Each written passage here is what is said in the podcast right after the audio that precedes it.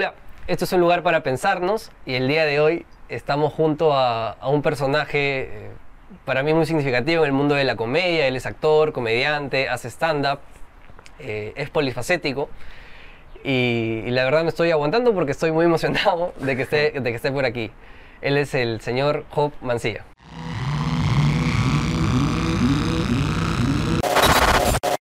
¿Qué tal, Pedro? Muchas gracias por invitarme.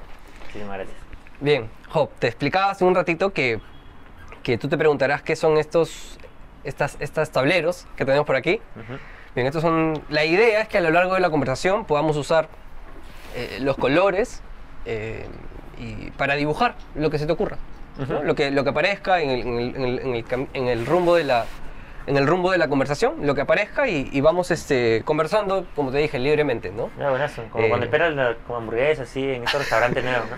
Sí, sí, sí, sí, como, como en esos restaurantes nuevos, ¿no? Que te hacen pensar en un apapacho. Claro, claro, claro. No lo dije para. No me dan, no me dan plata así. Sí, que- sí, sí, a mí tampoco. a mí tampoco. Este. Y bueno, a veces los psicólogos como que usamos esto de los dibujos está como popularizado y no sé, se me ocurrió. Ahora, no lo vamos a interpretar, ¿no? Ah, ya. no lo vamos a interpretar. Eh, Job, como te escribí por DM, yo soy psicólogo. eh, soy psicólogo clínico, ¿no? Trabajo en psicoterapia y, y no sé, te- te- cuando te extendí la invitación sí me llevó a pensar si, si eh, te noté interesado ¿no? en participar y sí quería preguntarte si tú algo- has tenido algún acercamiento con la psicología, no sé si como paciente, como usuario, conoces a, a- Ujú. a alguien ¿no? de, de este mundo. Llevé terapia por ser casi tres años Ah. durante la pandemia, virtualmente. O sea, la empecé de manera física y después la continué de manera virtual. Y, y ya la continué de manera virtual. O sea, la, la seguí de manera virtual, ya era más cómodo para ambos. Ajá. Y, Para el terapeuta, para el Sí, para el terapeuta para mí era más cómodo para ambos, porque aún seguíamos con este encerrados todavía, entre comillas, aún el, COVID venía una ola, dos olas, tres olas ya. Entonces preferimos mantenerlo virtual y este sí fue muy cómodo, muy tranquilo. Y además me encanta como la entender por qué la gente hace lo que hace. Eso es lo que se relaciona con mi trabajo. Mm. ¿no? Como muchos de mis chistes tienen que ver con observar el comportamiento humano, ver cómo nos movemos eh, los peruanos, las peruanas, este, la gente en general, los seres humanos, y sobre eso comenzar a, a decir chistes, ¿no? Entonces, siempre la psicología, el pensamiento humano, cómo se construye la... cómo llegamos a ser lo que somos, me interesa mucho siempre. Claro, claro. Tú, tú eres un, este, un paciente, como lo decimos entre terapeutas, un paciente pandémico, Paciente pandémico. que se animó a, a tomar terapia. Yo también he sido eh, paciente años, ¿no? Yo soy terapeuta, pero yo creo que es bien importante tratarse a Imagino, uno mismo, claro. evidentemente, ¿no? Hace varios años paciente. Y la, la pandemia despertó varias cosas, ¿no? O sea, en, en términos, no sé, internos, nos hizo pensarnos, repensarnos, replantearnos. Sí, creo que el hecho ya de estar encerrados hace que ya no puedas huir de ti, ¿no? Entonces, estás encerrado, entonces sí o sí tienes que verte la cara con, con la única persona que está en la habitación, ¿no? Entonces, creo que a mucha gente le dio el tiempo para darse cuenta de cómo asimilar la idea de estar a solas con uno mismo. ¿Y, ¿Y cómo fue para ti? Este, fue, fue lo caso, fue una, fue una montaña rusa porque yo siempre he sido de manadas, yo tengo 10 hermanos, eh, después cuando me dediqué a, eh, cuando entré a la universidad siempre he sido muy amiguero porque siempre he estado acostumbrado a tener mucha gente a mi alrededor. Entonces he tenido siempre mucha gente, entonces estar a solas es algo a lo que yo no estoy muy acostumbrado, no me gusta. Y ahora más bien le agarró un cariño tremendo, como soy bien este ambi, ambivertido. Ujú. ¿Sabes? Como me encanta conseguir energía de la gente que me rodea, Ujú. pero también recargo mucho a solas. ¿no? Y leo mucho, eh, inspecciono mucho mi mente, entonces me gustan ambos. Creo que me ayudó a, a- a terminar de entender eso. Yo pensaba que te- tengo un sobrino que tiene ahorita cuatro para cinco meses, ¿no? Y, y le, y le contaba a mi hermano, ¿no? Sobre la importancia que es eh, en el desarrollo esto de estar solos, ¿no? La capacidad de poder estar solo sin abrumarte o sin desesperarte, Ahora, yo creo que mucha gente, lo veo en el consultorio, mucha gente en general, el estar solo, no, o sea, no, no le resulta sencillo, ¿no? No. Eh, hasta se siente un poco atacado por sus propios pensamientos y aparecen Sí. cosas. Claro, claro. Y, y de repente la pandemia, pues en ese encierro que, que- que te escuchaba, eh, creo que, que a muchos nos, nos, nos ha conectado con esas partes con las que no, no estábamos tan amistados Claro. en general, ¿no? Sí, totalmente, totalmente, sí. Creo que el... Pero está bueno, ¿no? Como también hacerte es que no, no puedes huir de ti mismo. No puedes. Por más que puedes posponer la tarea todo lo que puedas, por supuesto. Puedes este, llenarla con amigos, con drogas, con, con amores, este, Mm. hasta con hobbies. Sí, y, y todo bien, pero sigues posponiendo esa persona te va a esperar. no le importa. Dice, bueno, hazlo lo más rápido que te Al final llegas a tu casa, cuando cierras los ojos, ahí voy a estar yo para decirte, Claro. bueno, me has esquivado todo el día, aquí estoy, conversemos. Entonces creo que mientras vas pronto lo afrontes y, y sabes, también me dio mucha paciencia porque creo que cuando la gente empieza a hacer terapia, lo primero que quiere, somos muy resultadistas en general, los seres humanos, ¿no? Como siempre apuntamos a, empiezo un proceso y no quiero vivir el proceso, quiero conseguir lo- la meta, los resultados, ¿no? Como la desesperación por la fama o por tener un mejor puesto, o tener más plata. Entonces, la terapia es lo mismo, como me siento mal, voy a terapia y ya no quiero sentirme mal. O sea, lo más pronto posible, y a mí me pasaba también, mi terapeuta le decía, ya no quiero sentirme así, ya entiendo que hay un proceso y todo, pero ya, ya estuvo bueno el proceso. como Y, y me dio paciencia de entender que en verdad no hay otra forma de, de confrontar tus sentimientos que sintiéndolos. ¿No? Te, te escucho y, y me hace pensar en, en- en, bueno, en muchos pacientes. Claro, No, hay claro, muchos pacientes que... Ahora, es natural, o sea, yo creo que es muy natural y, y yo sí soy, de- no sé si decir como del equipo de los terapeutas, en- eh, pero, pero sí, pero naturalizar las angustias, porque claro, estamos en un entorno, en una sociedad, en un, en un contexto en donde el resultado es por el cual nos movemos. Ya, este, oh, estoy haciendo todo esto. Y todos tus patas te dicen, ya, y este, ¿cuánto ganas? Claro. ¿no? ¿Y, y cuál es la productividad? ¿Cuál es el beneficio de esto? Concreto, ¿no? Entonces, es natural también preguntas de ¿y cuánto tiempo voy a estar en terapia? ¿Y cuánto dura?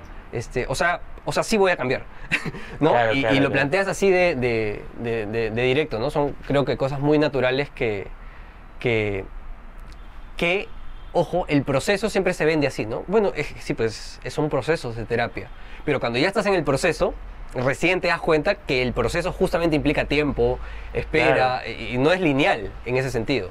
Totalmente. ¿no? Sí, además que, eh, bueno, de hecho, lo- te- también te, te das cuenta que el cerebro aprende más rápido que las manos, ¿sabes? Como, eh, hay muchas cosas que, Mm. yo, que yo ya sé, cómo tengo que hacerlas y aún no puedo hacerlas porque tengo que practicarlas, ¿no? Como, Ujú. Ahora que vivimos una época de tanta información, como ahora, una vez vi un TikTok de un pata que, un psicólogo que decía que la psicología está eh, peligrando porque ahora cualquier persona con acceso a información se pone a dar consejos psicológicos a todo el mundo, ¿no?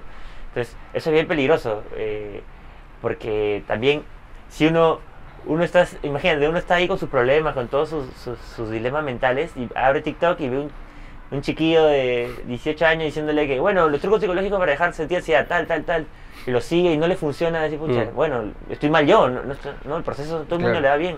Claro. Como. Claro, porque. O sea, la inmediatez está. eh, está a, a- a flor de piel. O sea, es algo que, que es una demanda social, ¿no? Es como. Tres consejos para superar la ansiedad. Claro. Número uno, Claro. no mires por acá. Número dos, peñíjate. O sea, y es como. O sea, cuando uno trabaja en esto, dice.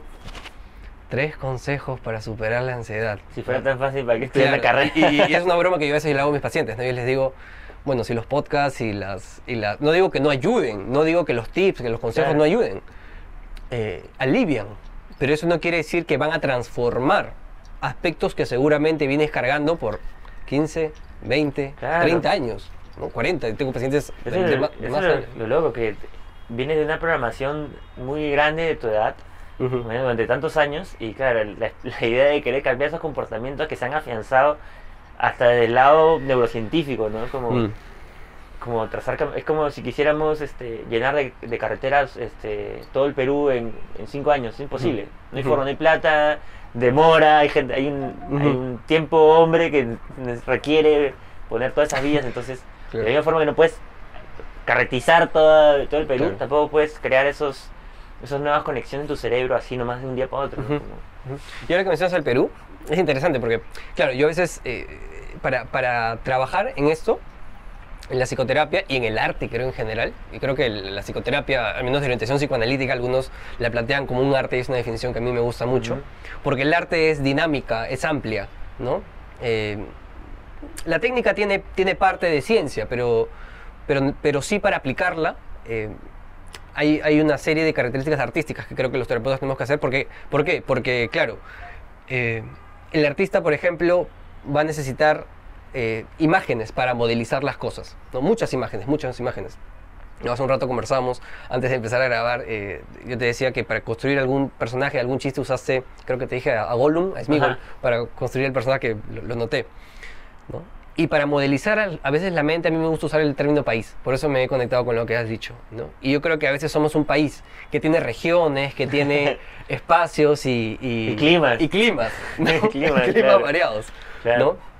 Eh, tú eh, siento que tienes como facetas, ¿no? Eh, o, partes de ti, como varios climas de repente. Eh, no sé si a través de tus chistes lo transmites, pero, pero es algo que intuitivamente no sé si, si, si le estoy atinando eh, que he podido registrar de repente. ¿Pero a qué te refieres cuando dices climas? O sea, es, ejemplo, una, es- es una palabra que tú usaste, pero me, me refiero a como, como partes de tu, per- de tu personalidad que puedes plasmar en tus, en tus Ujú. creaciones, por ejemplo, ¿no? Claro, claro. Este, sí. Claro, por ejemplo, yo climas le llamo a, mi, a mis temperamentos. Ya. ¿vale? Porque a veces, Buenas. a veces estoy soleado, como te- cuando me dijiste, oye, ha salido el sol, qué piñas, Mm. lo que va a rentar, pero a mí el sol me pone, me recarga, me pone en un lugar Sí, sí, sí. más creativo, más, más este, de propuesta. Y por ejemplo, el, eh, la niebla sí a mí me, me cierra. Soy bien, este, un girasol. O sea, Lima Gris, Me- a mí me cuesta Lima Gris. a, mí también. Eh, y el verano es mi, como mi momento de pic. Ujú. Eh, pero entonces tengo distintos temperamentos y yo también me doy cuenta y digo, ah, mira, estoy, estoy nublado ahorita, ¿no? Entonces eh, mi, mis recargas laborales las pongo más cuando estoy, me acomodo también, ¿no? Como Ujú. entiendo mis climas, entonces cuando estoy más soleado pongo más carga laboral, cuando estoy más nublado reduzco la carga laboral. Ujú. busco más compañía externa, ¿no? Como me voy gestionando. Pero por ejemplo, lo que tú dices, claro, son las regiones que hay en mi cerebro de este que distintas de como perspectivas de qué quiero decir, ¿no? Porque por ejemplo, yo en mi día a día yo, yo soy un tipo más más conciliador, digamos. Mm. Soy más como, ah, mira, la, la gente piensa esto, otra persona piensa esto, yo creo que en común tienen esto. Pero cuando estoy el escenario, sí tomo más partido de otras cosas, entonces sí eh, eh, critico, me burlo, satirizo, ironizo ciertas situaciones y pongo mi postura, ¿no? Como, pucha, yo creo que esto no debería pasar, esto no me gusta, esto me parece gracioso, no sé por qué hacemos esto, ¿no? Como, son distintas formas, y a veces más violentas, a veces menos violentas. Más que violentas, hostiles. A veces soy más hostil, a veces soy más cariñoso, a veces soy... Sí, depende del tema también. Claro. Bueno, evidentemente hay, hay temas pues que van a levantar más polvo y más eh, van a ser más incendiarios que otros. Sí, ¿no? totalmente. Y es, y es netamente contextual. Sí, ¿no? O sea, los chistes de ahorita no son los mismos de hace 10 años, ni los de hace 20, ni a los de 50. Total. ¿no? Y creo que ustedes los comediantes, hablando de esa faceta tuya, eh, es complejo. Ahorita, en este momento, 2022, eh, es complejo esto de qué chistes hacer, qué chistes no hacer.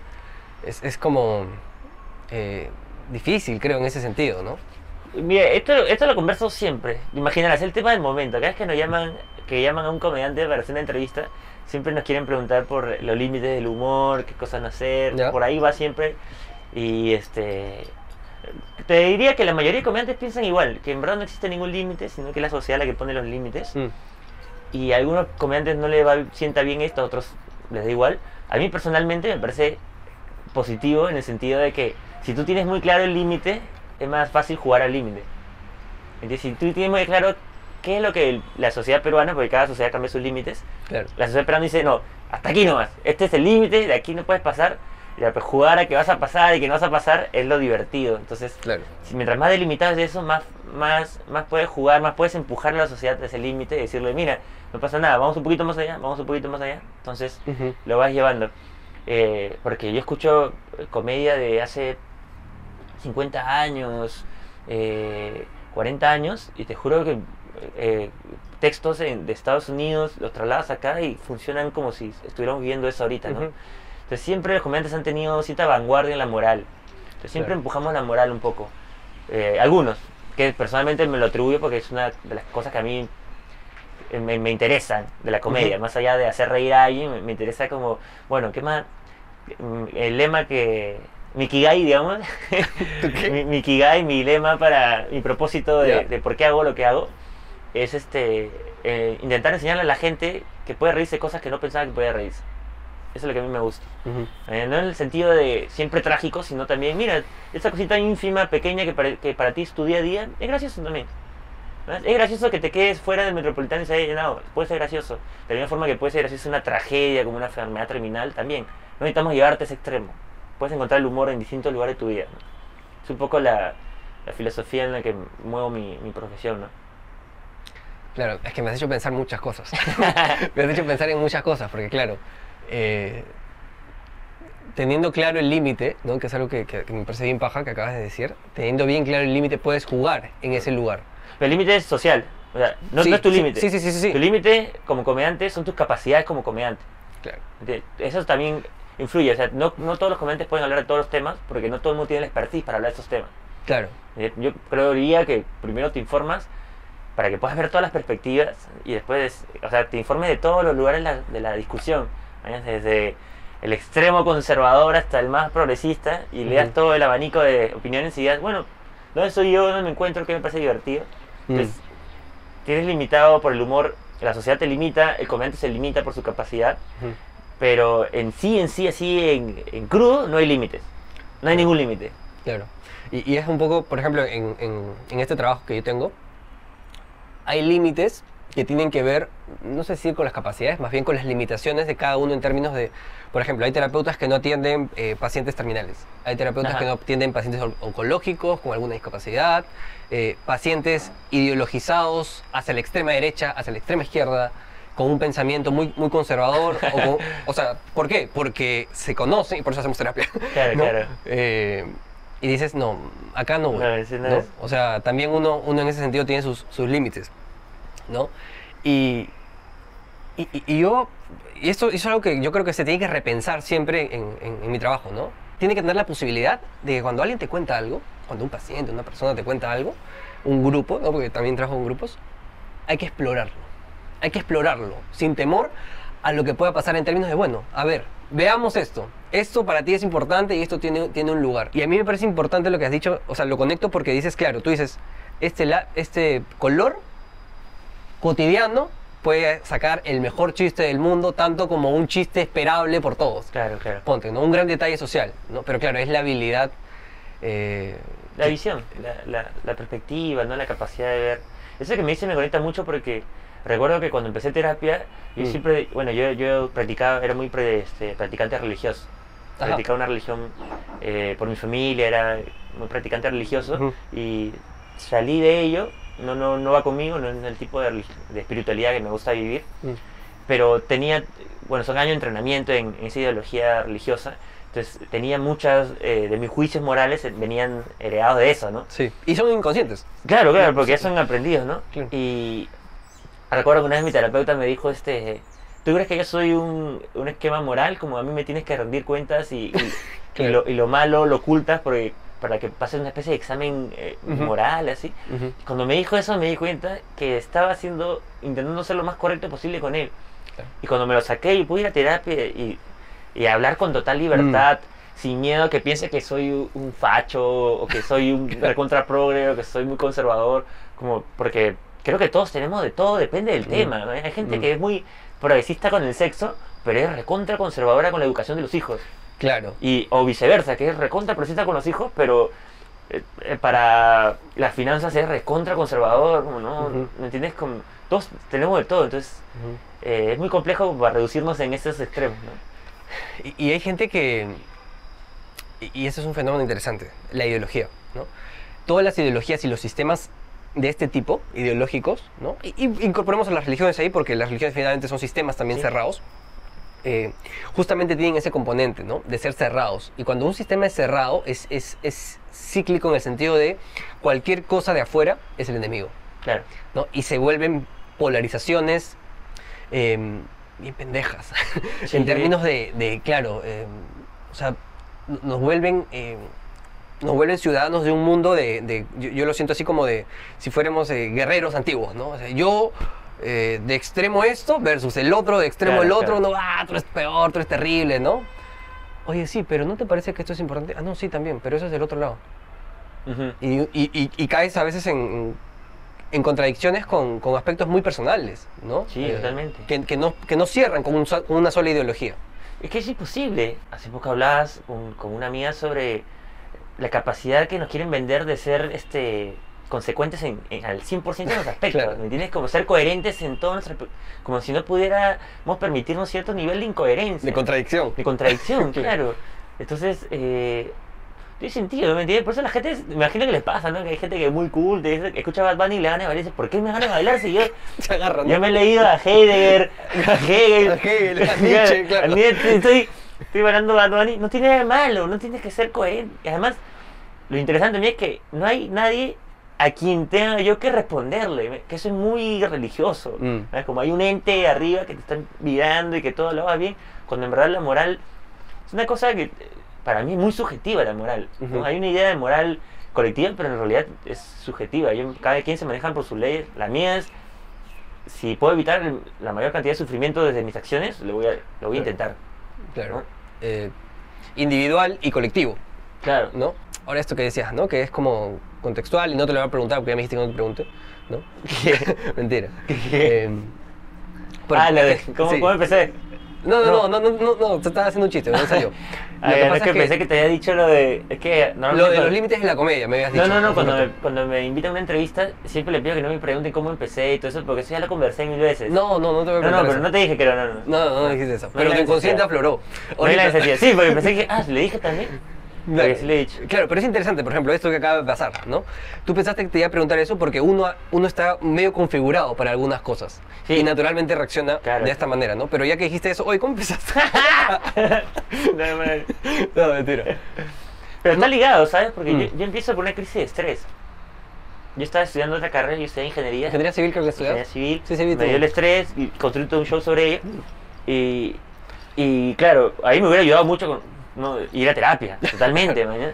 Pero este, pero bueno, empecé la comedia y ser este ser bueno en algo me, acrecentó mi autoestima, como me desarrolló varias cosas. Mm, No es que el stand sea terapéutico, para nada, porque a veces me llega gente también que cree que el mejor proceso para lidiar con un trauma es convertirlo en humor. Eso no es real, no es Mm. verdad, no es lo mejor. Yo siempre recomiendo terapia, no es un proceso terapéutico. Ahí me ayudó porque personalmente lo que yo tenía era una crisis de identidad, de estrés eh, y, y de autoestima.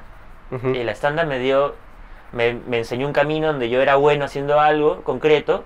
Entonces eso me dio la, la confianza que necesitaba en, en que mis habilidades, que yo era capaz de hacer algo, solo estaba en el carril equivocado. No, la de Einstein, la de si juzgas a un pez su habilidad por subir, trepar un árbol, Claro. siempre va a ser un imbécil. Eso me estaba pasando. Entonces me di cuenta que si era capaz en un lugar, entonces eso me dio autoestima, lo que me permitió relacionarme mejor, Mm. conseguir relaciones más duraderas, más bonitas y, y comenzar a curarme poco a poco. Entonces fue también un golpe de suerte, no es que el stand-up es la, la nueva terapia alternativa. Claro, Que claro. mucha gente lo cree, te lo juro. Es que, Mucha gente llega y cuenta sus traumas así en el taller stand-up y le digo, no, no, no, acá no, acá no. Este, también das talleres. Daba talleres, sí. A veces doy, depende cuando... Depende se- si está soleado. Se mezcla, depende si está soleado. Claro. Si se mezcla mi tiempo libre con, este, con mis ganas, dicto.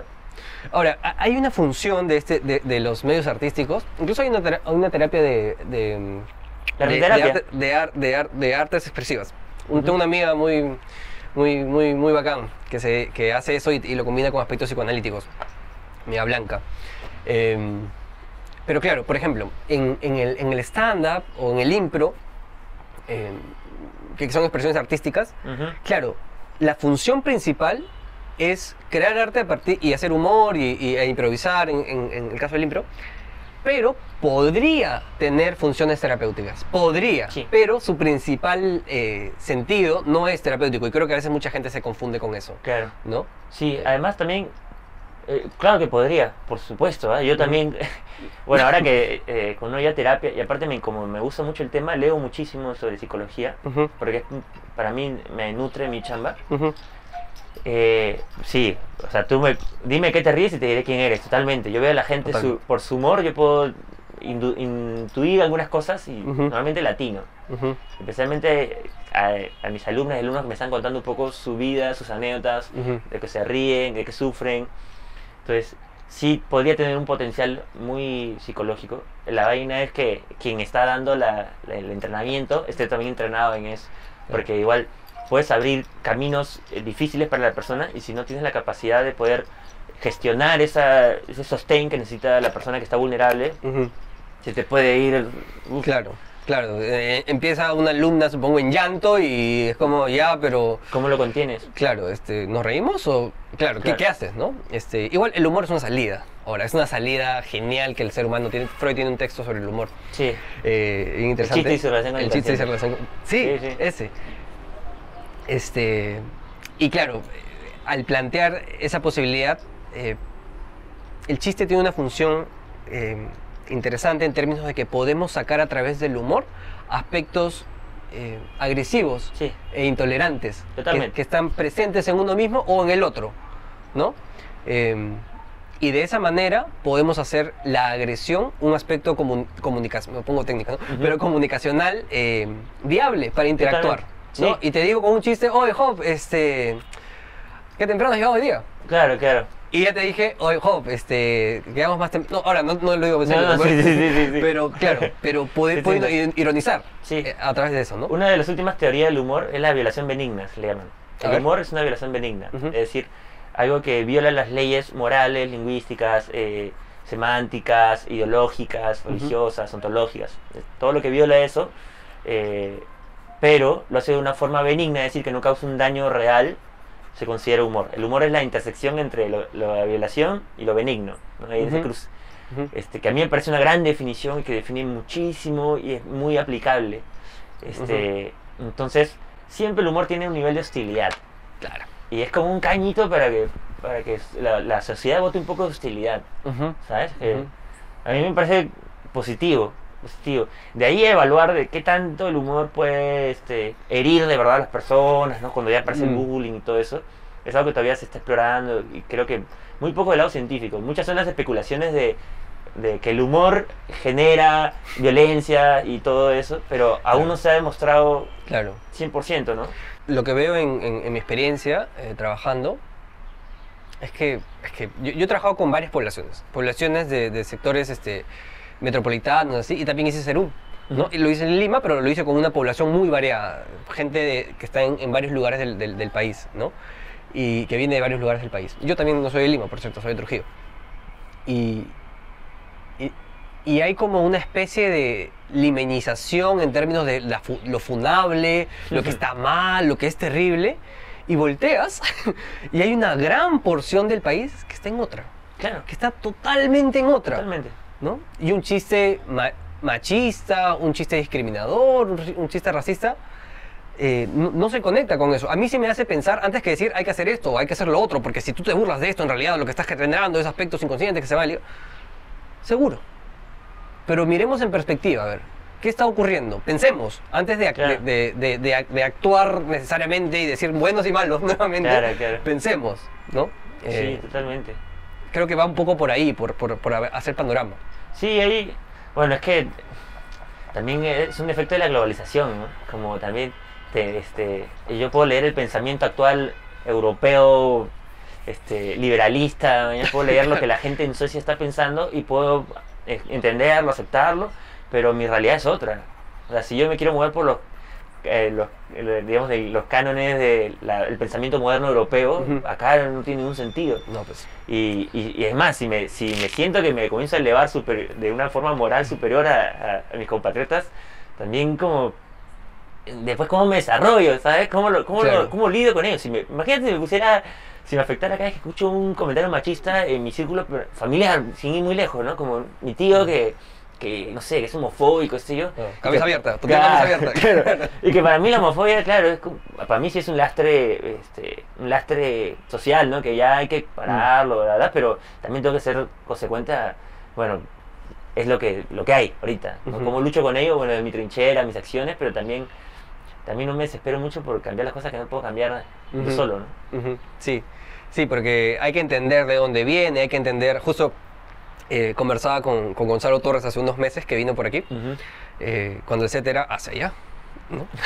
hasta que nuestro amigo el sol nos enseñó que mejor hacia acá. Ah, eh, bueno. Y, este, y claro, él me decía, el humor tiene algo eh, corrosivo en ese sentido. ¿no? El humor puede ser usado como algo corrosivo que poquito a poquito, de gotita a gotita, te puede ir eh, haciendo pensar. No estoy queriendo decir lo que en el fondo quiero decir, sino más bien parece ser que sí me hace pensar en que puedo estar agrediendo de repente, sin querer hacerlo. ¿no? eh, y eso te puede hacer reflexionar, ¿no? Pero claro, el humor a veces, a veces, a veces sirve para, para dar cuenta de esas cosas y creo que en tus shows a veces lo haces, ¿no? Tú, Sí. tienes un- una parte en donde hablas del ni, ni- ni uno menos, ni uno menos. buenísimo, buenísimo, ¿no? Este, con esto de los punteadores, creo Sí, que hablas sí, del que- metropolitano. Que arruinan la, la, la imagen de los hombres modernos. Como, pero, este, pero, por ejemplo, ese chiste lo escribí hace cinco años por ahí.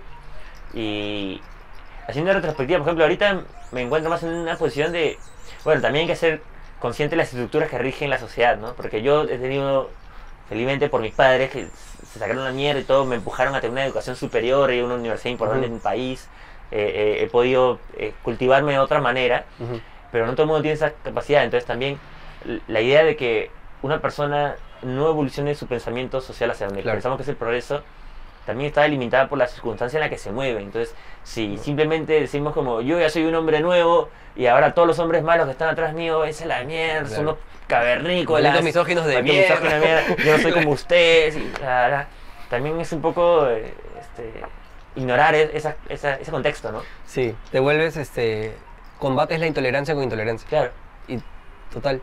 Entonces, este, ¿cuál, cuál es el, el- el producto finalmente de, de- de es- de ese tipo de discusiones? Y son discusiones, y a mí siempre sería bien interesante que sean discusiones de espacios abiertos. Ajá. O sea, ¿no? A ver, ya, conversemos pues. Conversemos el tema, ¿no? No desde una autoridad moral, sino hablemos de lo que pasa, ¿no? Estos- estas cosas que hacen los reportajes, por ejemplo, de, de, de la, de la calle. Eso de la calle es... A mí no, yo estoy de acuerdo con eso. A ver, a ver. Yo creo que hay dos, dos, dos cosas, requisitos mínimos que yo pido para poder conversar sobre un tema Ah, con alguien. Uno es que la persona esté informada de lo que va a hablar, porque no creo en la, Ah, en no, la- pero no me refería a eso. en la opinión popular. Claro. Y dos, que ambos tengamos la disposición a estar equivocados. Claro, no, no, pero no me refería a eso. No me refería a que la persona de la calle es con quien debatir. No, no, pero a veces le preguntan a las personas en la calle una opinión sobre un tema y bueno, está bueno escuchar qué Ujú. opina la calle, ¿no? Pero, pero si no está informado y, y- y- y Claro. está cerrado en su pensamiento, no me, No, no me, me refiero a que la calle a veces es un sondeo. Es un mapeo de lo que ocurre. Ah, sí, sí. No, sí, no, a eso me refería. No, claro, ahora mi calle es en los, los comentarios en Facebook, porque Claro. la gente es más real. Sí, sí, sí. Porque cuando le pones una cámara y todo, igual su cara, sale su apellido, en cambio en la Claro. red te creas una No, cuenta TikTok también, TikTok también tiene... te creas una cuenta falsa user- y, Sí, y ah, claro, en TikTok ahora sale user, ta, ta, ta, Claro. entonces ni siquiera tienes que poner tu nombre y apellido, entonces ahí la gente suelta la re- lo la- real. lo, lo que piensa de Claro. verdad. Entonces yo leo esos comentarios y digo, ah, mira, Esto, puedo ver los extremos de qué es lo que piensa la gente, Sí. qué es lo que Sí. piensa también el otro. Entonces, Sí, coincido, pero también coincido contigo con lo, con lo anterior. No, no me refería a, a que... Es que lo digo porque Debatir con la gente de en- este, bueno, es muy popular esto de tu opinión importa. Y no es verdad. No, porque cerró. cerró. Sí, claro, no es tan importante esa opinión. Este, porque no es verdad. Si no, si, si no estás informado y no estás dispuesto a cambiar, no tienes por qué opinar. Sí, totalmente. Marco Aurelio Marco Aurelio Neri. Yo soy fiel, Bien. fiel de también- Marco Aurelio, también, totalmente fan de cuando dijo, si no tienes nada que decir. Un ratito. Un ratito. Si tú... ¿Cómo dijo? Estaban hablando de la pornografía. Sí. Y el, Gran debate. Cl- Mira, imagínate cómo era la tela antes. La gente Claro. en, ponían un sacerdote, un Una, una de feminista, feminista, Manuela Ramos, feminista, estaba un sacerdote, sexólogo estaba con Marco Aurelio Neri, un cineasta que estaba cineasta, este, Godoy, Alfredo Godoy. Godoy Ujú. y este Justi, que era un médico congresista Sí. en ese momento, y el, y el moderador era eh, el actual candidato presidencial y a todo, este, Belmont. Belmont, ¿no? claro. Belmont. Eh, se debatía si Se se debatía que tiene abierta sobre si ver o no, si, porno- si ver pornografía era amoral o no. Claro, Increíble. Claro. En cambio ahora no puedes sostener una conversación porque la polarización está fuerte y está fuerte porque mientras más tengas dividida la gente es más fácil de manipular, más fácil mantener como, ¿me entiendes? Que La gente ya no vota, no vota por derecha porque está de acuerdo por la derecha, sino porque está en contra de la izquierda.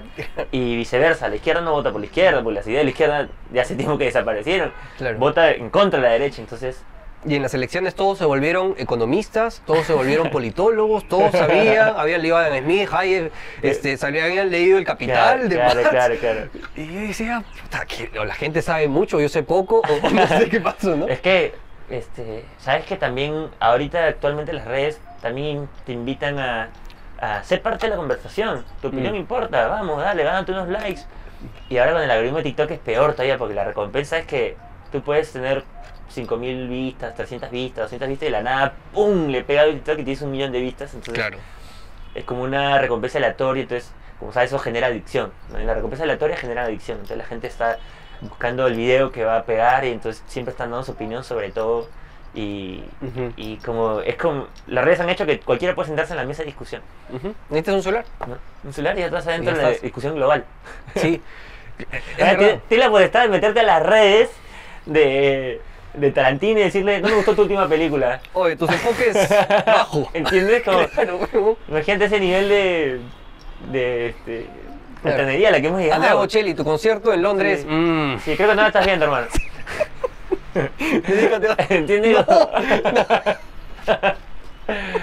¿Entiendes? Claro, claro. Bueno, en fin. Todo el mundo- se sube a ese coche.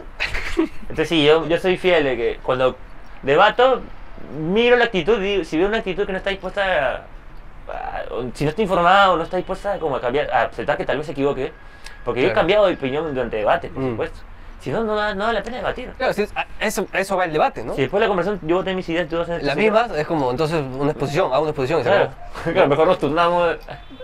Cada Sí, quien sí, diga sí. lo mejor. Eh, Es como, es difícil de- de- debatir en ese sentido, ¿no? Eh, sobre todo cuando, lo que decías hace un rato, ¿no? Hay sistemas tan cerrados de pensamiento, ¿no? Sin posibilidad de incorporar, Claro. ¿no? Eh, sí, y, y es complicado porque lo vemos en la familia, hace poco lo vimos con las elecciones anteriores, este, lo vuelven como complejo, ¿no? En, en- en ese, en ese sentido. Sí. Y, y dime, ya que estamos hablando de esto, em, ¿te has peleado con gente por eso? ¿Por formas de pensar así? Sí, claro, claro, todo el tiempo, pero ya, yo soy bien terco. Yo todo lo que digo es lo que yo sé. Ahora para aplicarlo, por eso debato un montón y varias veces me pasa que termino un debate y digo, puta, no, me cerré con todo, no quise abrirme a ninguna idea nueva, chamare. Bueno, la siguiente sí voy a intentarlo. O sea, tengo la actitud, de ahí a que lo consiga y que sea un ser elevado para nada, ¿no? Pero tengo la actitud y lo intento. Pero sí, me, me peleo, este, Sí, me, me peleo bastante este, cuando vale la pena. Hay veces que he tenido debates bonitos que no estaba nada, en- nada a favor de lo que la persona ha dicho, pero hemos podido compartir ideas y he aprendido. ¿sí? Tuvimos un problema, un problema técnico, se, se, se- se terminó la grabación. Em, es que creo que la cámara nos ha fundado. La cámara no se ha funado, ha hecho demasiado. Totalmente. Estamos hablando de temas muy controversiales y, nos, ha- y nos ha fundado la cámara a propósito. Creo que cuando más me discuto es cuando... Ah, es que de eso. tengo formación científica, estudié ingeniería años. Tú acabaste. No, no acabé, pero Ah, tuve años, años. Entonces mi, mi cerebro está un poco... El método, confío en el método científico, es un tipo de ciencia, como confío en la ciencia.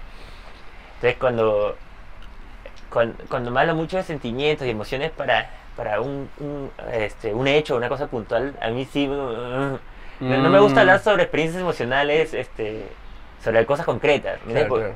Hacer política con emociones no, no ayuda mucho. Ujú. ¿Entiendes? Porque entonces necesito como los dos lados. Información, las emociones pueden ser un buen motivo, pero hay que buscar Ujú, qué dice la ciencia sobre eso, ¿no? ujú, Porque ujú. acuérdate que muchas cosas hechas por, el, por los sentimientos han llevado a cosas desastrosas en la humanidad. Entonces, no siempre las emociones están ahí para decirte, no siempre tienes que seguir tu corazón. Alguien el que le dijo a Hitler, sigue tu corazón, la, la, la- la fregó. La fregó totalmente. He dicho, no, no, no. Se puede hacer un chiste, por ejemplo, de eso. Lo acabo de hacer. ¿Ah? Lo acabo de hacer. Claro, por ejemplo, ¿no? Y, Igual estamos protegidos Y porque como ya pasó- he usado Hitler, claro, no usé a Abimael. Que Claro. ha sido más fuerte porque, porque hay una distancia psicológica eh, más reducida que la temporal, la, la, la espacial. Claro. Hitler está más lejos y temporalmente está más lejos que Abimael. claro, ¿cómo no tener discusiones motivadas por los afectos, más bien diría yo, por otro lado, ¿no? Porque, los, o sea, si, fuésemos, y es algo que yo digo en, los talleres que justamente estoy dando ahora, ¿no? Si todos fuésemos robots, seguiríamos los protocolos y las normas y las formas de, de manera lineal. Pero justamente son los afectos los que nos llevan a, a incongruencias, a matices, a Totalmente. formas, a modos, ¿no? El, el tema es que, claro, por ejemplo, te, te escuchaba y tú decías, claro, yo discuto, pero es- cuando discuto, discutimos sobre hechos particulares, yo voy a la ciencia, ¿no? Hay, Claro. hay prueba A, prueba B, prueba C, refútame, P. Claro. ¿no? Es Claro. irrefutable, por ejemplo, ¿no? Pero, Job, yo te diría, por otro lado, el otro, ¿pero tú no sientes que está mal? Claro, claro. Este, es que, por ejemplo, mira, por ejemplo, una conversación que, que últimamente estoy teniendo bastante, este, el veganismo. Lo vegano, ya. Lo vegano, lo vegano. A mí me parece que lo vegano, del lado ético-moral, tiene toda la razón. Tiene ¿Ya? toda la razón. Eh, la ciencia dice que no existe el alma. no existe el alma. Los seres humanos somos animales racionales que tenemos otro tipo de conciencia distinta, distinta, ¿no? no es que somos los únicos que tenemos conciencia, otro tipo de distancia- conciencia distinta. Igual tenemos emociones como varios animales y necesidades emocionales también hay muchos animales que comparten. Afectivas, ajá. Afectivas, exacto. Como una vaca si necesita su cría si le tienes si Sí, claro, necesita un tiempo. ¿no? apartarla de ella para que ella pueda generar más leche, para que pueda alimentar a más humanos, es este un, es- un estado de superioridad y, y de Claro. esclavitud este, humo- sapiens total sobre otro Sobre otra especie. otra especie, Claro. totalmente, es especismo. Por supuesto. De ahí a que yo Pero, me incomode Claro. en mi dieta que tengo de años y comenzar a hacerlo. Es una decisión que tengo que tomar y todo eso. Pero es, un lado- una, es una discusión totalmente moral. ¿Entiendes? La ciencia no... O sea, la ciencia no, no, te va, no tiene juicios morales. Eso lo hacen la- las otras ficciones. los relatos que nos contamos y todo eso. Entonces, yo intento hacer ese equilibrio entre lo ficcional y lo, y lo, lo científico. ¿entiendes? Ujú, ujú. Esa es la que lo moral es, es complejo, ¿no? Eh, y en algún punto, y, y estas son cosas que uno se cuestiona, usualmente uno se lo cuestiona entre los 15 y los 30 años, pienso, Año. 25 años, en términos de que con la adolescencia y la juventud inicial vienen siempre eh, pensamientos más fuertes. ¿Por qué? ¿Por qué? Porque naturalmente tú te tienes que ligar a algo. Yo tengo un video en, en el canal que, donde hablo, este, mi amigo era emo. No, ¿por qué mi amigo era emo? Se llama. ¿no? Qué bueno. Y hablamos de por qué, por ejemplo, eh, en- claro, en mi época, en- ¿qué, ¿qué edad tienes tú? 32. Ya, yo tengo 27, por ahí. Estamos en la misma generación. O sea, tú eres 90, Ujú. ¿no? Eh, yo soy 95. En, en nuestra época, la gente era emo, era punk, hay gente, la, la gente que era rockera, ¿no? Eh, mi papá, mi, mi- este, por ahí estaban los, los, los hippies, Ajá. ¿no? La gente que era hippie, que, que estaba en toda esa onda, ¿no? Eh, eh, con- conversaba con, con unas, este, unas, con- con unas colegas, me decían, claro, lo- los hippies de antes son ahora la gente esta que, que habla de, de lo- del poliamor, de que no hay límite, de las relaciones Los, fluidas. los neohippies. Claro, son como los nuevos hippies, me dicen. Los O sea, hippies. Yo esto lo he visto, me dicen, no es nuevo. esto lo he visto hace 40 años, no, no, no es nada nuevo. Bueno, finalmente, al menos en mi trabajo, a mí lo que me importa es cómo lo vive cada persona. ¿no? Claro. Eh, en tu trabajo, eso creo que son elementos que te sirven de insumos Totalmente. para, para satirizarlo, para hacer humor, ¿no? Totalmente, sí. Eh, una vez, hace tiempo conversaba con un colega porque tenía interés en hacer unos chistes sobre el... A mí me encanta el futuro. ¿Ya? Eh, O sea, yo soy muy, muy futurista. Me gustan las, la ciencia ficción, las series futuristas. Me fascinan. Me fascinan, me fascinan. Como si alguien me dice qué película quieres ver, siempre... Si Star, una- Star Trek, eh, tú eres Star Trek. No, no, no llegué a Star Trek, pues ya Ah. una generación pasada, pero Star Wars, Star Wars, este, pero George Orwell, mañana este, Mundo Ya. Feliz, como esos mundos distópicos, me encantan. Como Oblivion, una cosa así. Claro, Ya. por ahí, ¿no? Como ese tipo de historias. No sé si es porque estoy decepcionado de- del presente, presente. y por eso quiero correr hacia el futuro como un loco, pero me fascina. Eh, ¿Y por qué iba todo esto? Porque justo arranqué con me, me comencé a pensar en varias películas y me fui. este. están- ah, ya, Estaba usando la moral. Los, los hippies, Los hippies, la los moral. nuevos hippies, la poliamor. Mm, porque estaba, tenía una idea y ya se me escapó. Bueno, volverá. Se fue, se fue. Sí, pasa, pasa. Sí, sí, sí. Ahora, esto, eso, es, eso es algo que, que a veces este, eh, eh, pasa en, en- en las sesiones, ¿no? Que a veces la- las personas nos... Y a mí también me pasaba, ¿no? Como paciente. no, me quería aprender de una idea y se me iba y decía, no, no, tengo que recuperarla. Un ratito, un ratito. A mi terapeuta le decía, un ratito este. me ponía a pensar así Claro, que- obsesivamente, ¿no? Con el tiempo... Es muy probable que llegue a mi casa y diga, esto era Exacto. madre. Y yo creo que las ideas se van por algo. Porque no era su momento de repente. Claro, ¿no? claro. O sea, eran como. Tienen su. Son fluidas. sí, Son como así. sí, ¿no? además, este, ¿sabes? Yo, yo, yo tengo, yo- mi cerebro, este, yo sobrepienso mucho. ¿Ya? Ya, tengo sobrepienso mucho y es una cosa que también trataba en terapia, ¿no? Pero no sobrepensar porque me estancaba mucho en el pasado y me quedaba pensando como en cosas del pasado y... Bueno, soy un tipo resentido también, como un tipo que se resiente. Además es algo y puedo perdonar pero no olvido, entonces me quedo ahí... Ah, ya, te enganchas me con engancho algo. con algo, Ya te fregaste. Me pasa eso, es como lo que tengo. Entonces lidio con ello. Pero ese mismo sobrepensar es lo que hace que mi profesión yo también sea muy bueno. Porque veo una idea y sobrepienso y sobrepienso y sobrepienso y sobrepienso. Entonces veo distintas perspectivas de, la- de lo que todo el mundo está viendo. Entonces encuentro el punto ciego de la sociedad y digo, ahí es. Eso es lo que la sociedad no está viendo sobre Claro. la inclusión. Eso es lo que la sociedad no está viendo sobre la homosexualidad, no está viendo sobre la cosa callejero. Eso es lo que ahí quiero apuntar.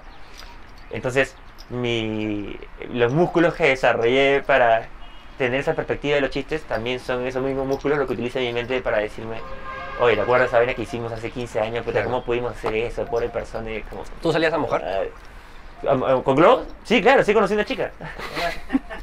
De verdad, ¿De verdad? de, de mi primera vez este, ¿Te flaquita. cuando- mojaste? Cuando tenía 13 años, no, le dije, ¿te voy a mojar? Me dijo, no, no, ya, no te mojo si es que salimos mañana. Y me dijo, ya. Como Ah, ¿de verdad? Sí. ¿Acá en Lima? Sí, tenemos chiquititos. Una enamoradita por ahí. Ah, de, de las primeras enamoradas, Sí, por ahí. Tuvo su síndrome de Estocolmo. Con su secuestrador, Con su se, se lió, bueno, su, su agresor. De pero estaba mal, yo, yo también. Está Eh, pésimo. Estaba mal. Está ¿no? pésimo. Le aventábamos globos a la gente que estaba en el bus, pobrecita. Está yendo a una entrevista de trabajo, algo. Yo, ¡Ah, mierda! yo en Trujillo, me acuerdo que con, mis- con mi hermana mojábamos, con mis hermanos, nosotros somos cinco, pero tú eres el doble, ¿no? Pero nosotros somos cinco, cinco nada más, ¿no? Eh, mojábamos en nuestro techo, en cuarto piso. Y pasaban los micros de Huanchaco y decíamos, a ningún micro, mi hermano, mi hermano podía las reglas, ¿no? a ningún micro se moja, solo los de Huanchaco. ¿Por qué? Porque se van a la playa. Claro, claro, claro. Famosos. Bueno, tiene sentido, claro. Pero, o sea, no es que solo van a la playa, pues, se, Claro. bajan, ¿no? se van bajando. Y, y me acuerdo clarito que una tiré el globo y entró ventana. No. Entró ventana y... Una, o sea, fue precioso en ese momento, Claro, pero, claro. pero estaba mal. O cuando salía a mojar con amigos, este, decíamos, pucha, no podemos mojar parejas. Amigas. Y traíamos amigas. Y como ya estábamos hombres y mujeres, porque claro, se daba esto que son eh, aspectos bien interesantes en términos eh, sociales, ¿no? ¿Por qué los hombres solo podían mojar a las mujeres y las mujeres solo podían mojar a los hombres? Entonces nosotros agarrábamos y hacíamos un grupo mixto de, de amigos y amigas que hasta ahora somos amigos y que nos hemos puesto a conversar sobre eso y coincidimos todos en que estaba mal.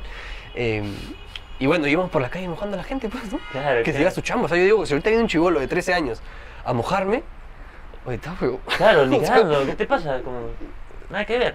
Claro, yo también los veo, también ahora ponen a mojar ni fregando, no jugaría si es que no hay un consentimiento de toda la gente que está yendo a jugar. ¿no? Claro, Claro. ¿por qué invadir, ser violento de esa manera?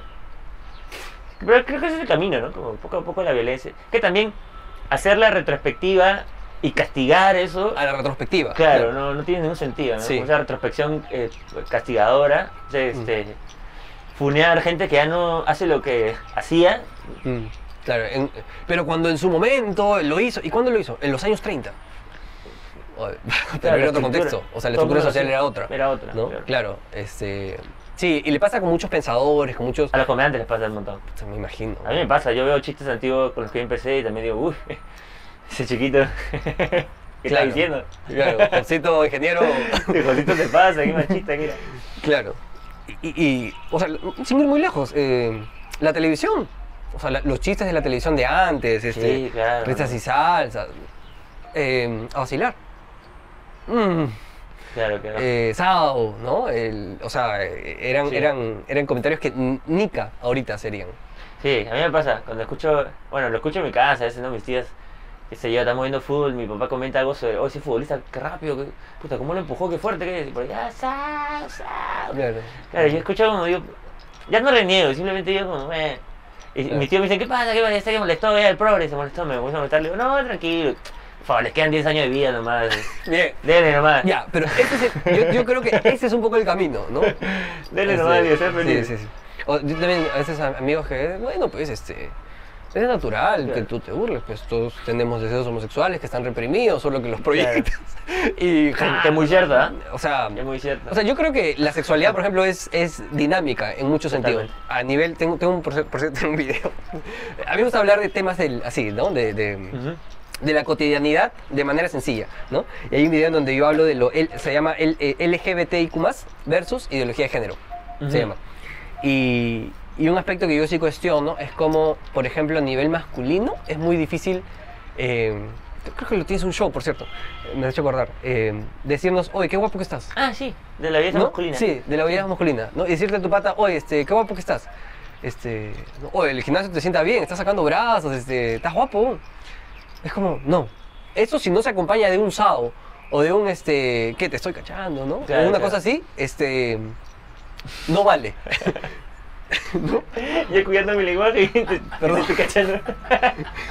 Ay, no, no, Pero lo digo porque es. o sea, abriste la caja de Pandora. así, se, habla- así se habla en, en, en Sí, círculos claro, cerrados. por o sea, supuesto, por supuesto. así se habla en círculos cerrados. ¿no? Si no se acompaña de eso, eh, se homosexualiza el, el poder decirle un cumplido a un amigo. En- yo creo que en el fondo esa es una manera eh, social que tenemos los hombres de no poder construir eh, diálogos afectivos, decirte te quiero mucho amigo, este, te estimo un montón, que son cosas que no se dicen, si no es a través del alcohol. del alcohol o de homosexualizarlo. Como Claro, si solo claro. los homose- homosexuales dirían eso. Claro, claro. ¿No? El- por eso el alcohol es muy, muy gracioso cuando... Yo felizmente no me pasa, porque yo puedo expresarle a mis amigas como, oye, te adoro, cuando te veo, te Claro. extraño, quiero verte, oye, qué, qué bien te has cortado, te ves Mm. guapo. Sí, sí, sí, yo también. bla. Pero, pero claro, tengo otros amigos que no manejan ese, no tienen esa apertura emocional, entonces recién cuando están mamadazos, recién cuando me dicen, joven, yo te quiero mucho, Mm. lo, ya, me lo hice con sobre, hermano. Claro. Tranquila. que- Sí, porque... Yo sé que es verdad lo que sientes, pero no tengas miedo de decírmelo sin la excusa de estoy borracho y recién cuando estoy borracho puedo permitir que mi masculinidad se, se flexibilice se flexibilice. un poco, ¿no? Sí, como si fuese un componente de la masculinidad. Es- y eso es lo interesante, que, que se... eh, y eso es algo que, que yo creo que, que, que sí es un, esto que te decía del debate, ¿no? Habría que debatir, ¿no? Eh, cómo el género sí es un aspecto interesante en términos de cómo se construye, Sí. ¿no? Aspectos que están... creo que es la conversación más, eh, más hablada ahorita, incluso en Lima. pero, pero yo creo que es aún polarizada únicamente. Totalmente. Solo polarizada. No, a ver, conversemos. No, no hay esta horizontalidad de, ojo, a ver, ¿tú qué piensas? Ya sí, pero esto también yo creo que va por otro lado. Además también que está hipersexualizada, ¿sabes? Mm. Porque cuando alguien comienza a hablar sobre homosexualidad y, este, y por ejemplo, eh, eh, eh, personas trans y todo esto, siempre lo llevan a lo sexual. Mm. Siempre la conversación termina en, en sexualidad cuando en verdad hay más aspectos, muchos más aspectos de la... Porque también hay personas homosexuales asexuales. Mm. Hay personas trans también asexuales, entonces que no, no, no quieren sexo. pero- Personas heterosexuales, asexuales. también. Entonces, eh, eh, la conversación más amplia sobre. O sea, para mí, de verdad, yo, yo no sé si es muy, progresista, pero a mí la orientación sexual me interesa tres pepinos. Eh, De repente, la calidad de persona que eres, no me interesa. Claro. Y el. eh, bueno, la comunidad comediante es como. Es muy raro ver ese tipo de, de discriminación. Como en, el- en la comunidad comediante es muy como. Esta persona eh, es graciosa, me gusta. Nada más, me hace reír. Ese es el único que. Me hace, re- me hace reír o no me hace reír. Y Claro. la gente se agrupa, como no hay, hay menos discriminación por ese lado. Sí, a mí como terapeuta lo que me importa es qué sentido le das tú a eso Claro. para tu vida, ¿no? Y pensémoslo si quieres, si no también, ¿no? O sea, finalmente es como muy, muy amplio.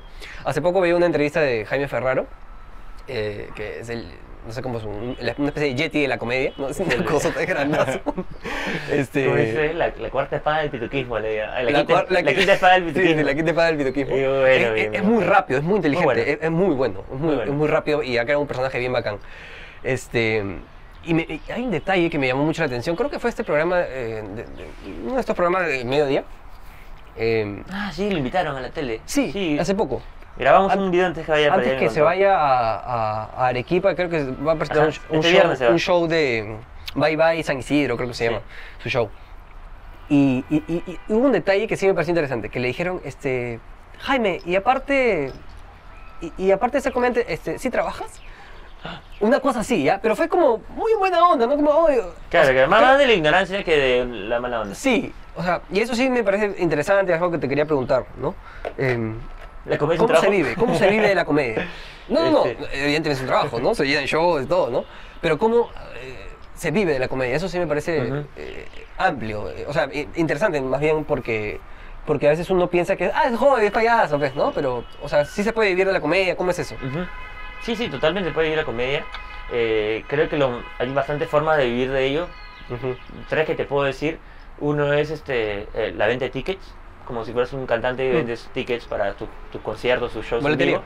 Te ganas la taquilla. La taquilla. Eh, otra es este, ser, un- ser- compartir tu material en una red que pueda monetizarlo, ¿no? como YouTube, como. TikTok, Facebook, ¿no? Como que te paguen por los ads que están en tus videos. Claro. Y la otra es eh, lo corporativo, ¿no? vender eventos o talleres de humor para, para las personas que quieran desarrollar su humor por talleres o, o para eventos en empresas, ¿no? para Ujú, confraternizar mediante el humor o tocar un, dar un mensaje a la empresa mediante el humor. ¿no? Claro. Esos son los rubros que yo veo que son los que más gente va. ¿no? Claro, los monetizables. Sí. Y mientras más lo diversifiques, mejor, más oportunidades tienes. Porque un día no te sale un evento, pero tu video está monetizando en YouTube. Claro. Ese día no tienes, no, eh, no monetizaste, pero tienes un show. Entonces, tiene distintas formas de ingreso, ¿no? Y, y, y en ese sentido, eh, pe- pensaba, ¿no? ¿Cuáles, son, ¿Cuáles tú sientes que son los aspectos más, más difíciles, más complicados de la profesión que has escogido? Ujú. Eh, lo difícil de, de ser comediante es el- de stand-up es el escrutinio público, para mí. El o sea, ¿cómo se Que, la- que tu trabajo sí o sí se trata sobre exponer tus ideas frente a un público. Ah, O sea, tú ya. no puedes hacer stand-up, yo no puedo ponerme como... Que sería interesante, siempre lo he conversado, me gustaría ver alguna vez que aparezca eso. Tipo, este... Dead Mode o Daft Punk o Slipknot, mañana como un comediante que... Como Jimmy Fallon, una cosa sí, no, que un comediante siempre esté, este, su entidad esté oculta. Ah, ya, ya. e Una igual de puede hacer de la comedia. Claro, Ya, una cosa ya. así, como un Daft Punk de la comedia. Ah, como Daft Punk, ya, ya. ¿Me entiendes? Como nunca lo he visto, sería alucinante ver esa vaina. Porque sí, poner tu nombre y apellido y tus ideas en un escenario y ahora con las redes subirlo y exponerlo al escrutinio de un millón de personas que no están cercanas a ti, no te conocen, te quieren. eh, creo que puede ser duro para mucha gente. Claro. Para mí es duro. Yo, y eso que yo lo ignoro, como igual tengo mis, mis filosofías de vida y mis valores, intento que sean cada vez más sólidos para poder enfrentarme a eso, pero sí veo que es complicado. Pues este, no tenemos el, la protección de la academia, ¿sabes? ¿Cómo, cómo se? Que tú puedes ah, decir tus ideas sobre la psicología porque están sustentadas en años de, año- años de academia, de, de gente que ha estudiado, toda la vaina. Eh, en cambio yo como No comediante... hay un gremio. Claro, cosa hay un gremio. En cambio, yo como comediante, yo no he ido a ninguna universidad, no tengo ningún, este, ninguna entidad que me respalde que yo soy comediante. Simplemente yo soy Ujú. comediante porque si me subo a un escenario hago reír. ¿no? Y la gente me confiere, "Ah, bueno, él es comediante. Él dice que es comediante, nos hace reír, es debe ser Ya, comediante. ya está, claro. Entonces, eh, como no hay una autoridad, entonces todo el mundo siente una autoridad para hablar del humor. Creo que el humor es uno de los temas más hablados sin ninguna expertise ni experiencia. ¿no? Por ejemplo, el mismo Freud. Una vez yo llevé un taller de, de humor que me encantó, que, que mi profe, mi profe Joel Sánchez me dijo, eh, Freud es un tipo muy inteligente, estudió el humor, pero Freud nunca se paró un escenario para decir, hola gente, ¿cómo están? Claro. Se saben el de... Entonces, él llegó hasta donde su mente le puede llegar, pero la experiencia que adquieres en el escenario es donde ahí formas todo tu conocimiento sobre el humor. O sea, hay muchas cosas que yo conozco del humor que me costaría plasmarlas en palabras porque es algo que tienes que vivir. ¿no? Es Como, como el fútbol, ¿no? es como ese momento en que eh, tú ves un jugador de fútbol que el arquero ya lo tiene acá, tiene un y el pata resuelve con un taco y se la manda para que metan el gol. Ujú. Tú dices, ¿cómo procesó la información tan rápido? Ya, lo mismo pasa en un escenario cuando un vaso se rompe y tú estás en pleno chiste, ¿cómo lo corriges para que no se te caiga el chiste? Ese- esa- Esos malabares este, Y, y es, energéticos. Y es son mili, mili, milisegundos. milisegundos. La de Max Steel, que, Claro. que todo así, Claro. En el low motion y Claro, rápido. el ultra instinto, ¿no? El ultra instinto completo. Claro, totalmente. Entonces, creo que el escrutinio público es, es complicado. Eh, otra cosa que no me gusta, que me parece difícil, es que también como comediante, lamentablemente, el, hu- el humor tiene un prejuicio de la sociedad, ¿no? Eh, que viene de milenios, ¿sabes? Milenios, es más, para, para hacer un ejemplo concreto, el Oscar es a películas dramáticas, no hay un Oscar a comedias. Para que una comedia gane un Oscar, necesita tener Ah, no hay una categoría. lugares claro. dramáticos. Claro, ¿Entendés? Para que cuando ganó La vida es bella, que tiene un poco de comedia, era un dramón. claro.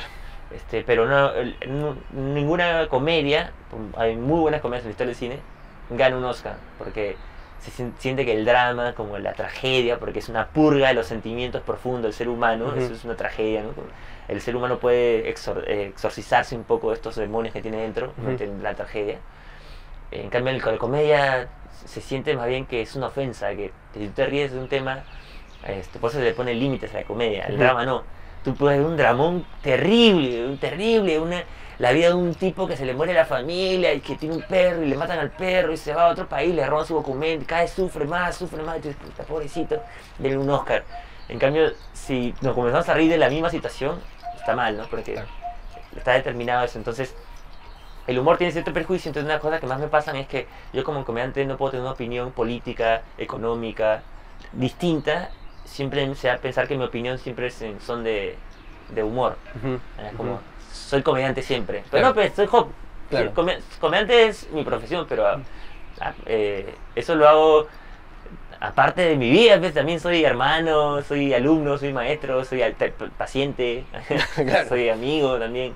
Entonces, eso también, como esa unidimensión de, ah, este, Él es esto. Ana, oye, sigue contando chistes. Sigue contando chistes, como tu opinión no vale. sí. Y lo otro es vivir de eso, ¿no? Es complicado vivir de la comedia. Pero Mm. se puede. Sí, sí, lo veo. Me acuerdo en algún momento, para estudiar psicología, por ejemplo, a a mí me lanzaron la frase, pues, este, y le dije, hay que estudiar, ¿no? Tenía 16 años. Psicología. No, en serio, pero. ¡No! ¡Qué maldito! Claro. Familiar, ¿ah? Familiar. Man. En serio, pe. Claro, es que siempre se intenta capitalizar los sueños, ¿no? O sea, el capitalismo es tan fuerte que hay una cosa que. Una poeta, no me acuerdo cómo se llama, una poeta argentina que le decía la capitalización, este, capitalismo emocional le llamaba. ¿Ya? Así le decía, bien bonito. Decía que si tú quieres pintar un delfín y no pintas un delfín porque te han dicho que pintas feo delfines y no lo haces, eso es capitalismo emocional. Claro. ¿Entiendes? Como no permite que tus emociones salgan, que hagas cosas que no siempre te retribuyan. ¿no? Entonces siempre todo lo que hagas tiene que... Dinero, como la máxima. Si no ganas dinero, eres un huevón. Sí, por ejemplo, este canal, ¿no? Yo ahorita no, me- no monetizo, no me auspicia Ujú. nadie, por eso el agua que está por ahí, el agua que he tomado, este, no tiene marca. Claro, No, claro. Yo también eh, quité la, la. Y, y, y por ejemplo, tuve una asesoría hace poco de, de, de la marca, ¿no? Para po- poder Ajá. escoger los colores, me ayudó con unas cosas. Y, y cu- cuando converso con amigos, con familiares, este, ya, este, y esto es para ganar pacientes, ¿no? ¿Y cuántos pacientes te llaman de esto? Y le digo, no. O sea, yo digo, yo pienso, ¿no? Si eventualmente este proyecto crece, este, bacán, ¿no? Este, si por ahí me, me quieren auspiciar y me regalan un sillón para atender a mis pacientes, Claro. si me dan un tablerito más chévere, no sé, Bienvenido. ¿no? Pero yo lo que quiero es difundir salud mental. ¿no? Claro. Es tan difícil de entender que no, neces- no estoy buscando un fin, que estoy bien, o sea, no, no digo que pues, uno se muere en plata, ¿no? Pero chambeo con mis pacientes, hago mis talleres, este, trabajo en- con grupos, ¿no? Y esto es un hobby bacán que, que, que- que estoy pudiendo plasmar. Pero claro, esa dimensión de capitalizarla y monetizar todo, o sea, inmediatamente el pensamiento es tiburón, pe. Claro. Tiburón, oye. Tiene mentalidad de tiburón. Ah, quedado, quedado. Y si no, Claro, claro. No eres un quedado. claro. Claro, es la, la sociedad del cansancio que dice, Mucho Han. sí, qué increíble, ¿no? Han es, es- te autocontratas para sobreexplotarte. Este, ya no necesitas a alguien que te explote, tú solito te explotas. Claro, claro. Y, y- y es como el sistema, o sea, el sistema te exige y el que, y el que descansa es un huevonazo, Muy buenazo. prácticamente, ¿no? Eh, Qué bien fuerte, a mí me pasa, yo con... mm, eh, eh, yo a veces tengo tiempos libres fuertes, tengo tiempos muertos largos, de Mm. dos días, Mm. y después empiezo un ritmo de que no paro hasta dos meses, pero hay veces que tengo dos días, tres días de no hacer nada, y, y me es difícil, estoy, estoy viendo algo, una serie, y yo no, debería estar leyendo un libro, debería estar aprendiendo algo más, como mm. intentar capitalizar todo mi tiempo posible, y mi cuerpo felizmente a veces me dice, no, no tengo ganas, entonces me, me chorreo, ¿no? Felizmente me da más eso que lo que le pasa a otra gente que, que me pasó. Que me dio un- una crisis de... Se me cayó el pelo, tres- crisis de estrés y hasta acá nomás Te ya... da alopecia, un poco de Claro. caída. Mm. Bueno, evidentemente creo que la has superado. Lo he superado. Por eso uso el pelo largo bastante. ¿Como un símbolo? ¿Así? un poco, es un poco símbolo, sí. Además lo hago también porque puedo, ¿sabes? O sea, No todo el mundo puede. Y eso me gusta. Creo que la gente que me ve por la calle dice, bueno, este pata no, no se dedica a lo normal, por lo menos. lo que este parte es diferente. Sí, esta parte es diferente, hace... Se dedica a algo que no sé qué es, Hay, pero... hay, hay- hay una, hay una cosa que me parece a mí eh, muy, muy importante, ¿ah? que, que no sé si es un límite, una cosa muy interesante. Eh, ¿Has visto entrevistas? ¿Te gusta el fútbol? Sí, sí, claro. ¿Has visto Cristiano Ronaldo? Sí, Cuando lo- entrevistan y dicen, este, Cristiano, ¿quién es el mejor? Eh, yo. Es, es muy mal visto que la gente sola se reviente bombos. ¿no? ¿Quién le va a decir a Cristiano Ronaldo que él es malo? Nadie, Claro, nadie claro. tiene la autoridad para decírselo. ¿no? Y yo creo que a veces la gente en general le cuesta mucho, yo lo veo mucho en el consultorio, a la gente reventarse bombos solo. Por ejemplo, tengo pacientes, ¿no? Con- conocidos, ¿no? Estamos los dos nomás. Somos muy cercanos, hay un nivel de intimidad y de cercanía que... Oye, pero tú eres crack. Mm, gracias. Claro, O sea, claro. y, y hay que claro, el otro lado es el- la, la estructura narcisista del puta. Yo soy lo máximo y nadie está por debajo de mí este, cuando estás en, en tus pininos, ¿no? Pero hay un grado de, de creérsela que me parece a mí bien importante. Sí. Pero ese equilibrio es bien difícil de llevar también, ¿no? Porque Sí, pues. también me ha pasado, a mí, a mí yo empecé, me fue muy bien cuando yo arranqué a hacer stand-up. Ya. Yo, en mi tercera presentación campeoné, eh, hice, un, hice un campeonato de stand-up y yo gané un campeonato de stand-up, como la nueva promesa del stand-up y todo. Entonces, Mm. siempre fui el Golden Boy del stand-up y, y después es, me ha costado como generarme una, un, una- un oficio. Mm. ¿Sabes? Como dedicarme al oficio y no, no pensar que de mi talento y que yo soy un tipo destinado a triunfar, Claro. porque eso tiene ciertos límites, ¿no? Como, entonces es complicado. Eh, y a mí me ayudó mucho un libro que se llama este, el, arte, el sutil arte que te importa un carajo, de Mark Manson. Lo recomiendo un montón. Lo leí en pandemia y me ayudó un montón. Y básicamente lo que aprendí fue que el mundo no te debe nada.